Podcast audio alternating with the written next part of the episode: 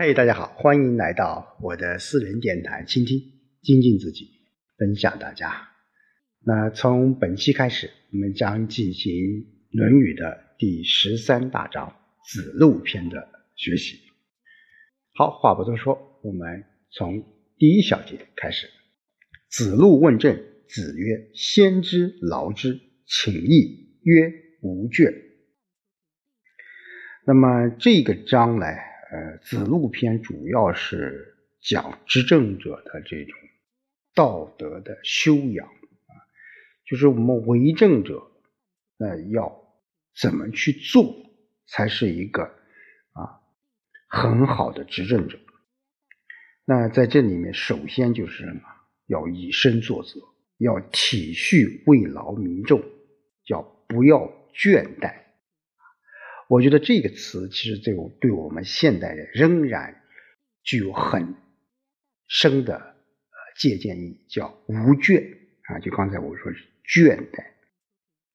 说子路问为政之道，那孔子说自己先要身体力行带好头，然后让老百姓辛勤劳作，叫先知，然后劳之。那子路请求多讲一些。孔子说：“不要倦怠，不要倦怠。我们现在我们说要以上率下啊，我们要带头做好自己的本职工作。这就是什么？这就是要先知，然后什么啊？然后去让老百姓能够。”为老百姓创作一个啊非常好的一个环境，去辛勤劳作。我们现在说新官上任三把火啊，我们刚刚上任以后就会容易啊这个这个把以前的一些东西给改变掉，从而什么哎只实施新的一些政策。我个人觉得，啊，为官从政，啊，有热情，但是一定要什么，持之以恒，也就是像什么，不要倦怠，不要倦怠，不能说三天打鱼两天晒网，不能说今天一个主意，明天一个变化，我想这样，终究会被人民所抛弃。好，第二小篇章，中公为季氏哉？问政，子曰：“先有司，设小过，举贤才。”曰：“焉知贤才而举之？”子曰：“举而所知，而所不知，人其舍诸？”这还是在什么？说为政？为政主要是在什么？在人啊？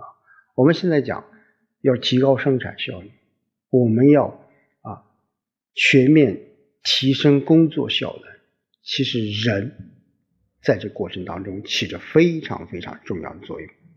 所以中公啊，他是做了记事的这个总管，他就问怎样管理政事啊？孔子就说自己先给下属各部门主管人员做出表率啊，叫先有司嘛，对不对？赦小过就是原谅他人的小错误，提拔贤能的人。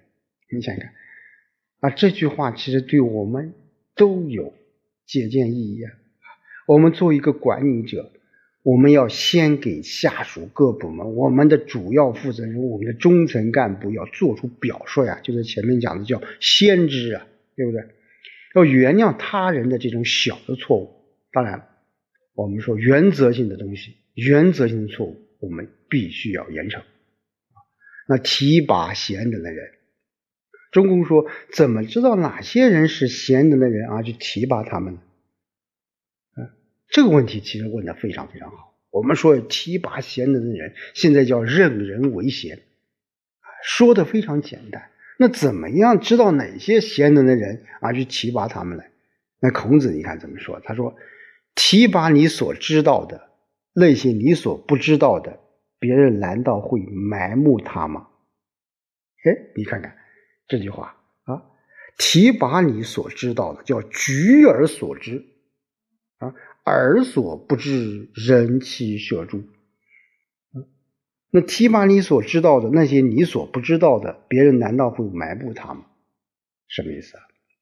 就是你要啊，知道哪些人是贤能的人，你要大胆的去使用啊。你用了用人不疑，疑人不用啊。你这样创造一个非常好的环境以后，那些贤能人。自然而然会涌出那些不贤的人，自然而然会被靠边站啊，靠边站。我想这对一个企业管理者，对我们的执政者都有借鉴意义。好，第三小节，子路曰：“为君世子而为政，子将先先息息先。”子曰：“必也正民乎？”子路曰：“有事哉！子之于业，息其政。”子曰：“也在由也。君子于其所不知，盖却如也。名不正则言不顺，言不顺则事不成，事不成则礼乐不信，礼乐不信则刑罚不重。刑罚不重则民无所措手足。故君子明之必可言也，言之必可行也。君子于其言无所苟而已。”这里面就是我们非常熟悉的啊。孔子在他的这个思想当中，或者他在呃关系到国家大事或者为人处事的啊著名论述当中，有一句叫“名不正则言不顺”啊，“名不正则言不顺”。那“名”是什么？“名”其实是代表的就是一种秩序啊，就是一种规则、法则。那正名其实在那个时代。就是一种关系，就是一种君君臣臣、父父子子啊，就是一个国家一个事业啊，一个事业啊，这个理念要讲清楚，这个名正呢，你任何事情才能理直气壮。所以子路说：“魏国国君要你去治理国家，你打算先从哪些事情做起呢？”那孔子说：“首先必须要正名分啊，正名分。”那子路说：“有这样做的吗？”你真是太迂腐了，这名怎么正呢？那孔子说：“中游真粗也啊！君子对于他所不知道的事情，总是采取存疑的态度。名分不正，说起话来就不顺当合理。说话不顺当合理，事情就办不成。事情办不成，礼乐也就不能兴盛。礼乐不能兴盛，刑法的执行就不会得当。”那心法不得当，那百姓就不知怎么办好。所以，君子一定要定下一个名分，必须能够说得明白，说出来一个一定能够行得通。那君子对于自己的这种言行是从不马虎对待的，啊，从不马虎对待。就是说，我们在为人处事，或者我们在治理管理一个企业一个。单位的时候，我们一定要有一个什么？有一个很好的规章制度啊！这种规章制度或者这种啊理论体系，它是合乎于现代管理体系的。那你不能说这个啊，这个东西都不符合我们日常生活当中的一些规则啊、一些秩序、一些法则，那你这些制度肯定是行不通的。那你名不正啊，你怎么可能言顺呢？啊，所以这个矛盾，我们现在有很多很多企业，包括我们一些单位当中有矛盾。我个人觉得，就是这种名不正啊言不顺所导致的一系列后面的一些问题啊，一系列问题。好，第四小节。樊迟请学驾，子曰：“吾不如老农，请学为辅。”曰：“我不如老仆。”啊，樊迟出。子曰：“小人在樊许也。上好礼，则民莫敢不敬；上好义，则民莫敢不服；上好信，则民莫敢不用情。夫如是，则四方之民强父袭子而治也。焉用驾？啊，焉用驾？”呃，我们说孔子那个时代是一个礼乐崩坏，孔子可以说是把自己毕生的精力啊都用在于他的克己复礼这个毕生的事业当中。所以在孔子看来啊，如果为政者把精力放在生活的具体事物上，那就是舍本逐末啊，舍本逐末。所以儒家他认为这个社会也是有分工的啊，有是有分工的。所以种庄稼、蔬菜、种庄稼、蔬菜啊等耕作之事啊啊，都是小老百姓的这种分内之事。我们当官者应该什么？要学习修身立德啊，修身立德。所以樊迟 向孔子来请教如何种植庄稼。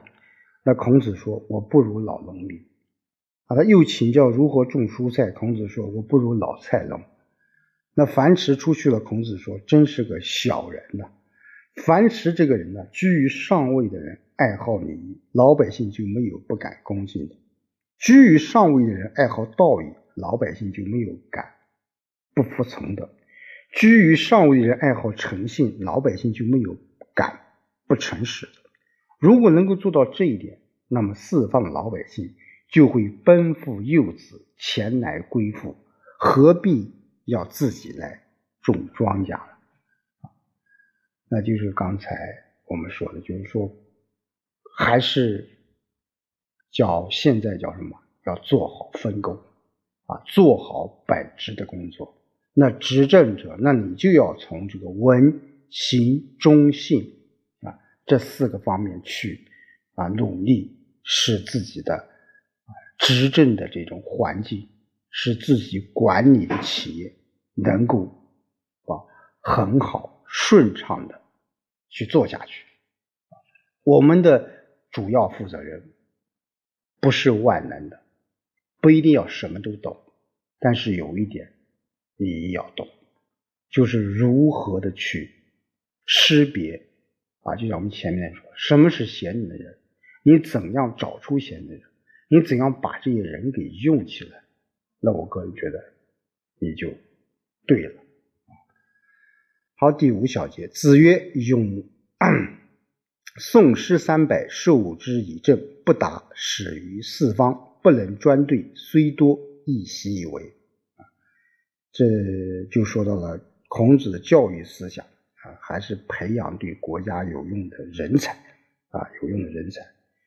啊，那孔子说：“你熟读诗三百篇，你教给他政务，他却搞不懂；派他出使到四方各国，又不能独立对应外交。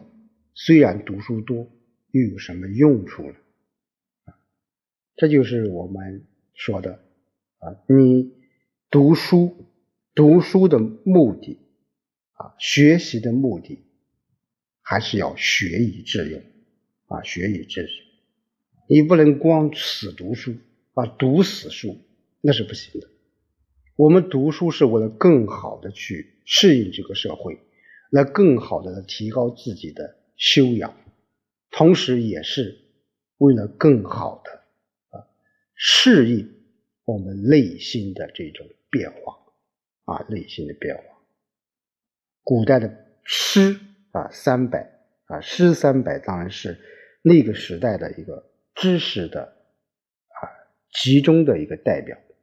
那么你熟读了诗三百，你还要懂政，你还要懂一些外交，等等等等。你这样什么？这样才能够啊，真正的做一个为政者，好的为政者。那可以说也是一个。